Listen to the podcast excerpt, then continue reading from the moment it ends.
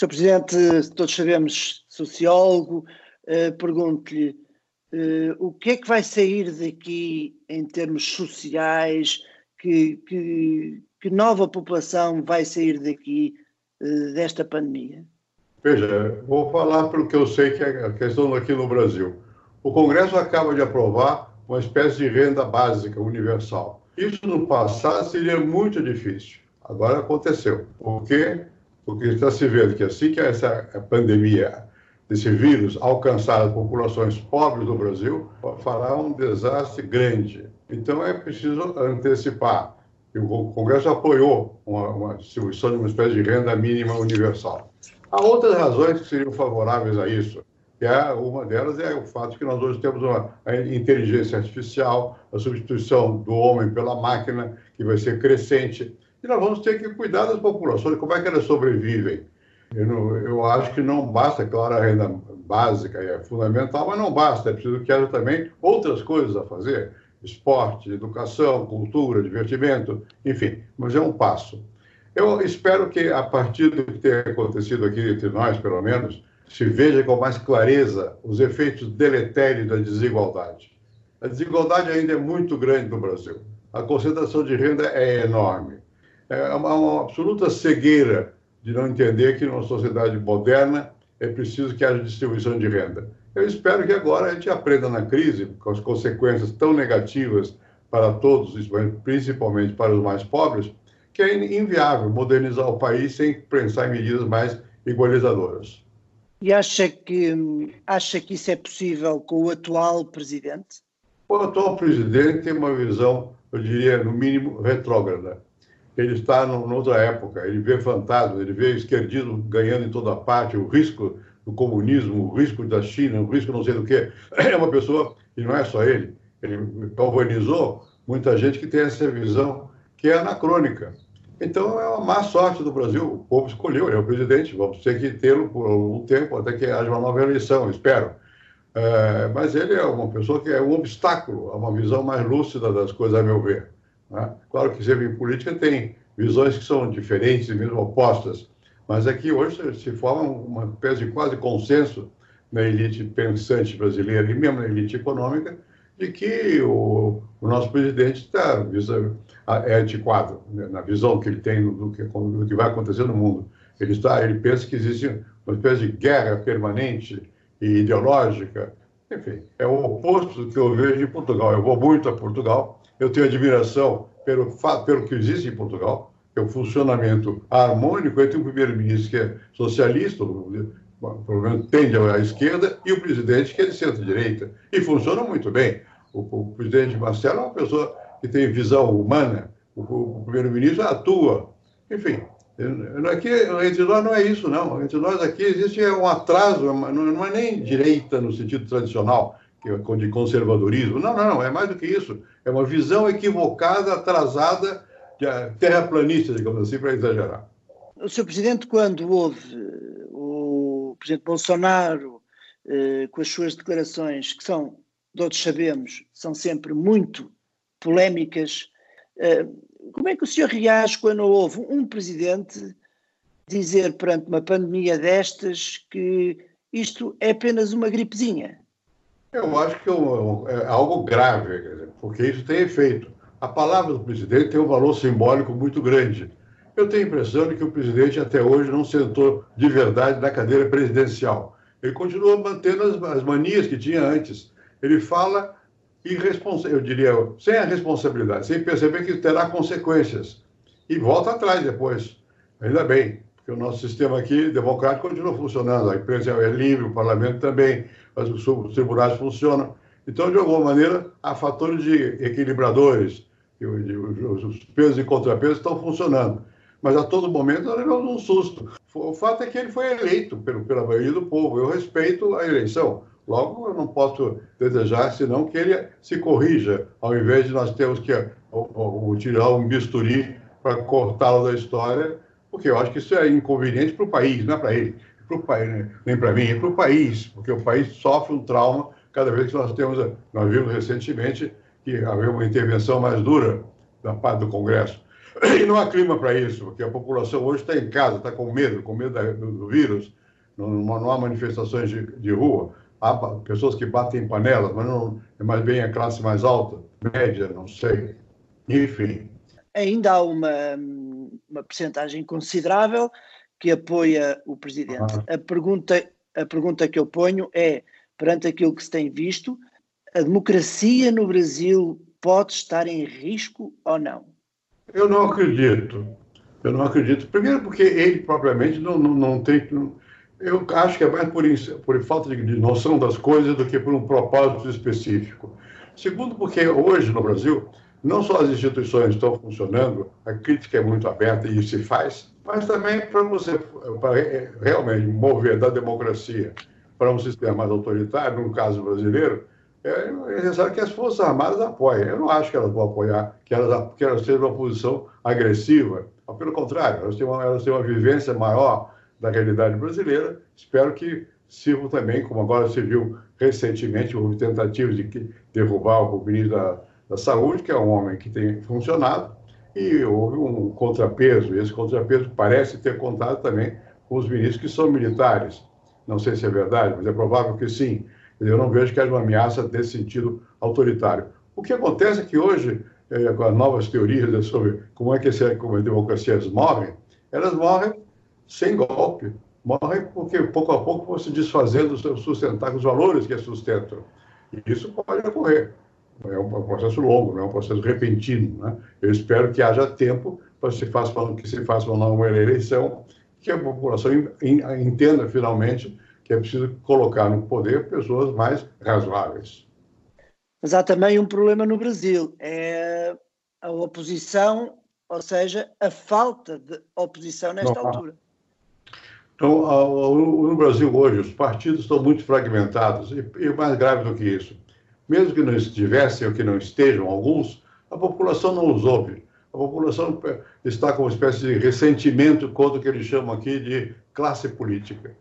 Mas, não obstante, existe um paradoxo no mundo todo, é, e que, ao mesmo tempo que algumas instituições sofrem abalos, inclusive as políticas, e a democracia representativa, se fala numa crise grande da democracia representativa, as pessoas precisam de algum, alguém que sinalize caminhos, lideranças. E, por enquanto, no Brasil, nós não vemos nem os partidos atuarem como liderança, nem pessoas aparecendo como liderança é, o medo que apareceu, surgiu recentemente na parte do governo, foi de um ministro da Saúde, no caso, tornar-se um líder.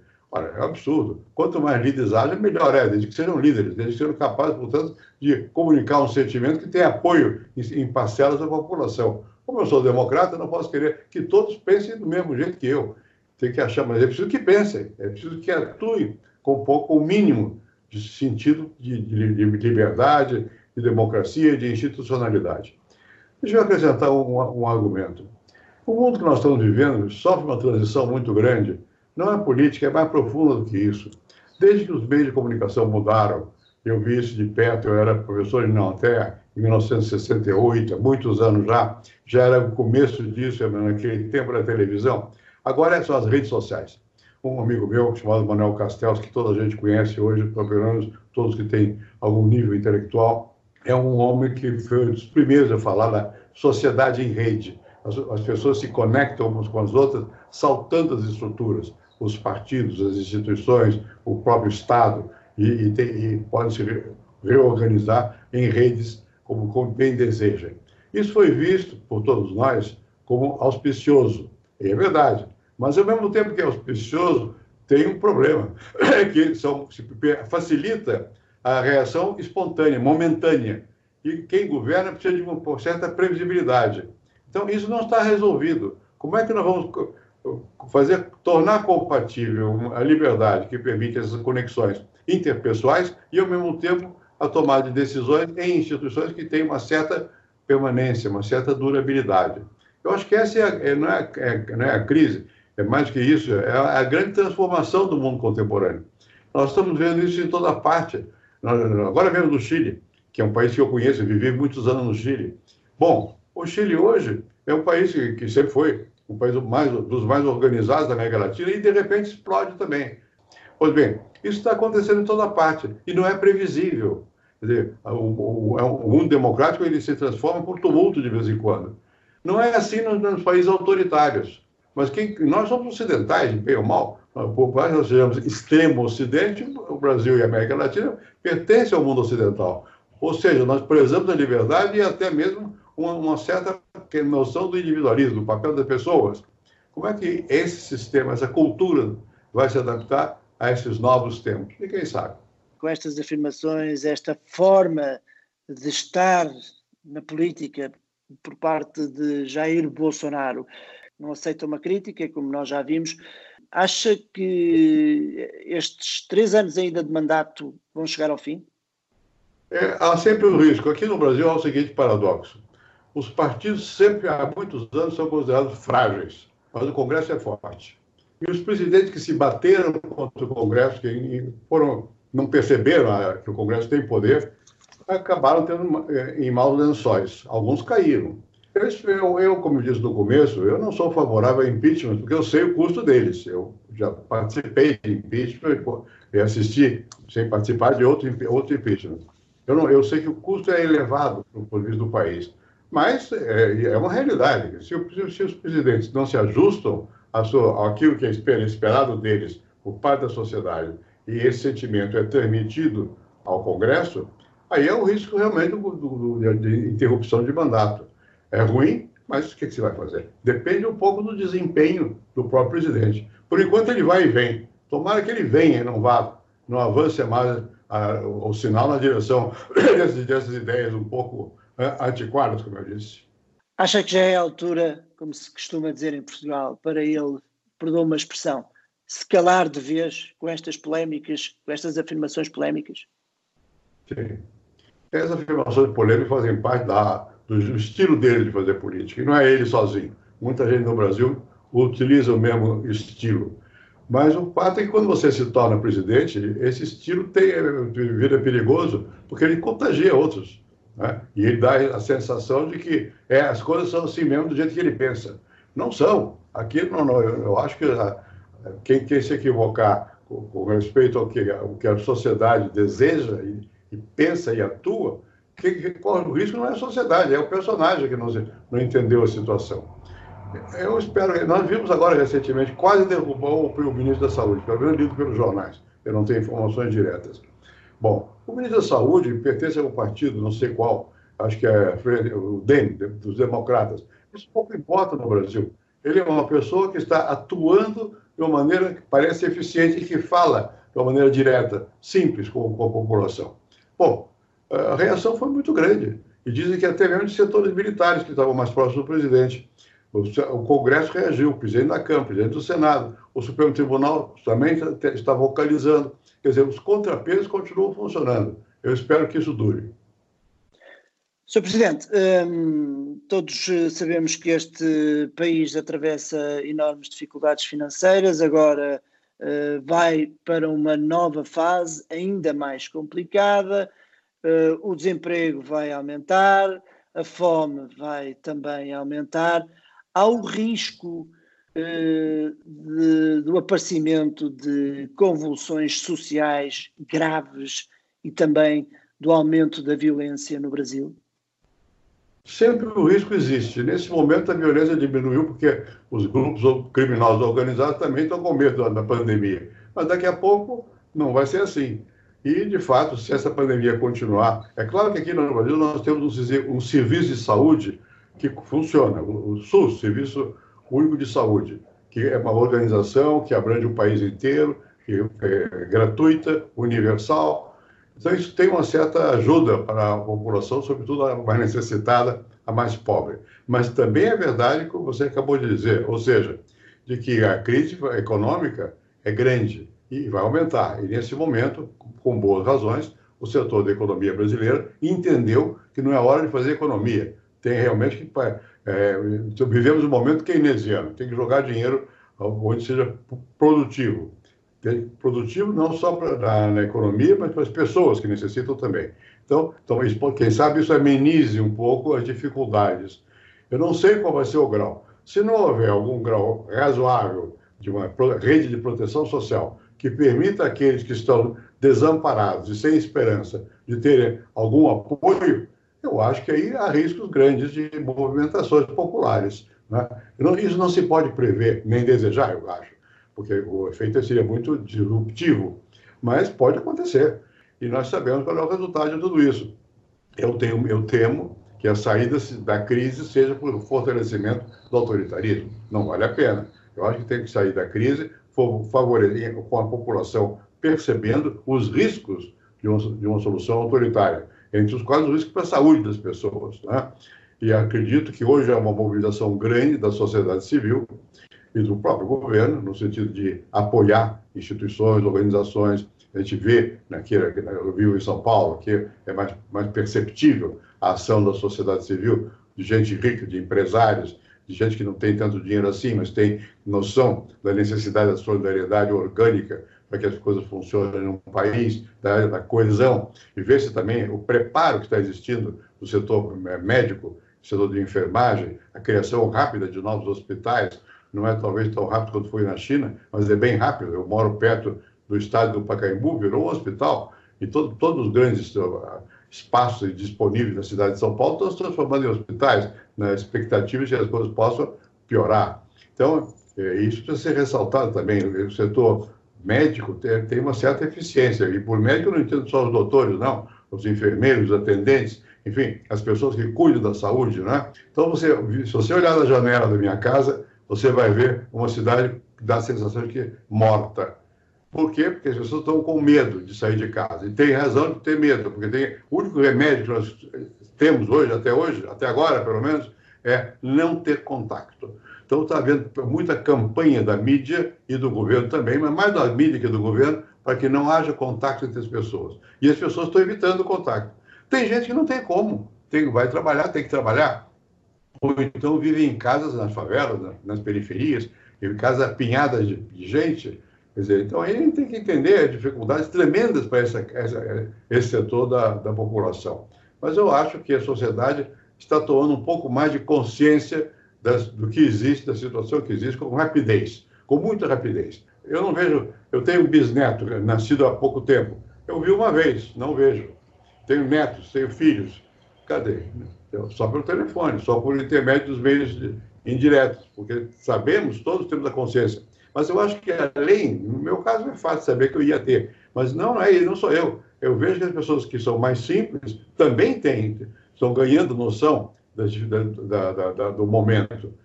Tomara que o governo também tome no seu conjunto suas forças mais expressivas, que é o próprio presidente e sua, sua família, entendam a situação, que é uma situação de emergência. Emergência, às vezes, dá margem a abuso. Aqui não, tem que usar isso sem abusar. Abuso quer dizer o seguinte: nós temos que salvar as empresas, é verdade, mas aquelas que necessitam mesmo, não as que têm, são capitalizadas. Então tem que ver, e preciso. Não tô, eu não tenho, não tenho visão cega de que é só saúde. Não, eu acho que economia também, porque é preciso dar trabalho, é preciso dar vida para as pessoas, é preciso dar esperança de futuro às pessoas. As empresas são importantes para isso também. Qual é a imagem que o Brasil passa posterior nesta altura? Eu acho que passa uma imagem sombria por quê? Porque o Brasil teve uma certa presença, uma certa presença que derivou do fato de nós termos, primeiro, no Itamaraty, que é o nosso Ministério de Relações Exteriores, uma tradição de uma ação eh, conciliatória, uma, uma ação de estabelecer pontes, não de queimar pontes. Bom, nesse momento, isso que o que vem do, do, do lado oficial dá a sensação ao contrário. Os pessoas querem ter um lado contra outro lado. É, isso é, é ruim. E, então, passa uma imagem negativa. As declarações do presidente, eu creio que tem um efeito que não é muito favorável do ponto de vista da nossa da consideração do Brasil como um país que tem responsabilidade, porque vai e vem, muda de opinião.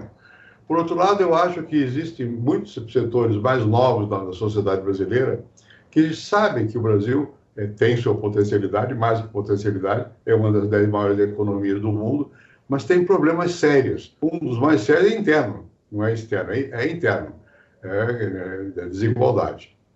No que diz respeito ao mundo, com essa crise, o que, que poderá acontecer? Primeiro, há um, um temor do, da liderança americana de perder primazia com relação à liderança chinesa. Esse temor não é nosso. Uh, nós não somos líderes, nem, nem, nem temos condições para isso. E temos a oportunidade, a chance de estarmos longe. E, por consequência, sermos, podemos ter relações boas com um lado e com o outro lado. Para que, nesse momento, precipitar definições sobre uma briga que ainda é virtual, não é real, quer dizer, não tem guerra, nem ameaça de guerra, nem nada disso. É? Talvez seja um momento, como aconteceu depois da Segunda Guerra Mundial, que houve o Plano Marshall, de uma espécie de novo Plano Marshall. Mas não é já. Daqui a pouco nós vamos ter que fazer apelo às organizações internacionais e aos países que têm mais recursos, que eles vão ter que dar dinheiro também para os países que têm menos recursos. E o Brasil é intermediário. Nós não estamos numa situação de desespero, como alguns outros poderão ficar, a África especialmente. Mas não é só. Na América Latina também tem. E esse, esse, esse apoio tem que ser a moda do Plano Marshall, é de longo prazo, com pouca expectativa de usar isso como meio de ganhar mais. Queiramos ou não, a China existe. Queiramos ou não, os Estados Unidos vão continuar a existir. Queiramos ou não, a Europa se fragmentou, lamento. Eu acho que a União Europeia era um passo bastante forte na direção positiva. Assim como foi criada a Sociedade das Nações e as Nações Unidas, e agora, por sorte, temos um português lá, não só porque, por ser português, mas porque é uma boa pessoa, que é o, o Antônio Guterres, que eu conheço bem, aproveitar o que a, a, foi esse fato para que os países do, aqui da América Latina possam ter mais presença nas questões do mundo. E as questões do mundo não são mais só de guerra, vai ser de salvação de pessoas, questão humanitária. Vai ter que haver mais esforço nessa direção. Eu vejo com muita preocupação, ainda ontem o presidente Trump ia atacar a Organização Mundial de Saúde. Meu Deus do céu, nessa hora, é, realmente foi mais sorte do mundo de ter uma liderança desse tipo nos Estados Unidos. Se também foi má sorte, como acabou ah, de dizer, de, uh, Bolsonaro? Eu acho o seguinte: por que, que Bolsonaro se elegeu? Porque havia medo do Lula, medo do PT, medo dos desastres provocados pelo governo da presidente Dilma. Bom, exageraram esse medo, né? é como se fosse o fim do mundo. É, eu nunca fui favorável a esse, a esse setor, nunca fui. Não sou favorável. Agora, acho que o, o Bolsonaro expressou um sentimento mais negativo do que positivo. Não ao PT, não à desordem. É, vamos, vamos salvar as nossas propriedades. Esse tipo de movimento, digamos, de, aspas, de direita, na verdade, reacionário conservador. Muito bem. Foi um momento. Ele nunca disse o que ia fazer. Ele nunca foi afirmativo, ele nunca foi do positivo. Sabias que ele tinha um, um espírito é, de, enfim, indisciplinado. Quando era presidente, ele era um indisciplinado, era deputado, mas ele já tinha sido indisciplinado nas Forças Armadas. É o capitão que se rebelava. Bom, é da alma dele.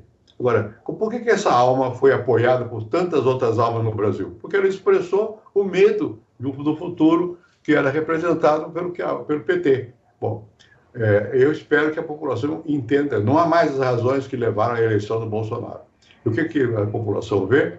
O lado mais crítico. Mas, enfim, eu acho que isso vai, pouco a pouco, vai é, criando uma espécie de vacina para evitar que nós tenhamos no futuro a repetição do que nós estamos assistindo no presente, é um governo, a, a meu ver, ultrapassado, atrasado, que não, não entende quais são os verdadeiros problemas do mundo, que são outros. Nós temos que enfrentar é, a pandemia, a, portanto, a saúde, a desigualdade, é a questão da transformação econômica e industrial que é imensa no mundo, é? é a questão de que o, o, o, o poder está se deslocando um pouco para a direção da Ásia. Nós somos ocidentais, vamos continuar sendo ocidentais, nós precisamos da liberdade, precisamos até as pessoas, até não, as pessoas. É? A Ásia tem uma outra visão. Assim como houve depois da Segunda Grande Guerra um esforço para reconstruir a ordem mundial, tem que haver agora um esforço para fortalecer a ordem mundial. A ideia de, de globalização não deriva só de uma integração de mercados, deriva também de uma integração de mentes, de preocupações políticas que têm que se integrar para que as pessoas, como humanidade, funcionem melhor. Eu acho que isso precisa, talvez, talvez, eu digo talvez porque eu sou vivido já, eu sei que às vezes, depois da, da crise, volta ao passado e volta piorado. Espero que não. Aí depende de liderança, depende de que pessoas existam para representar alguma coisa, de, algo diferente daquilo que foi até hoje.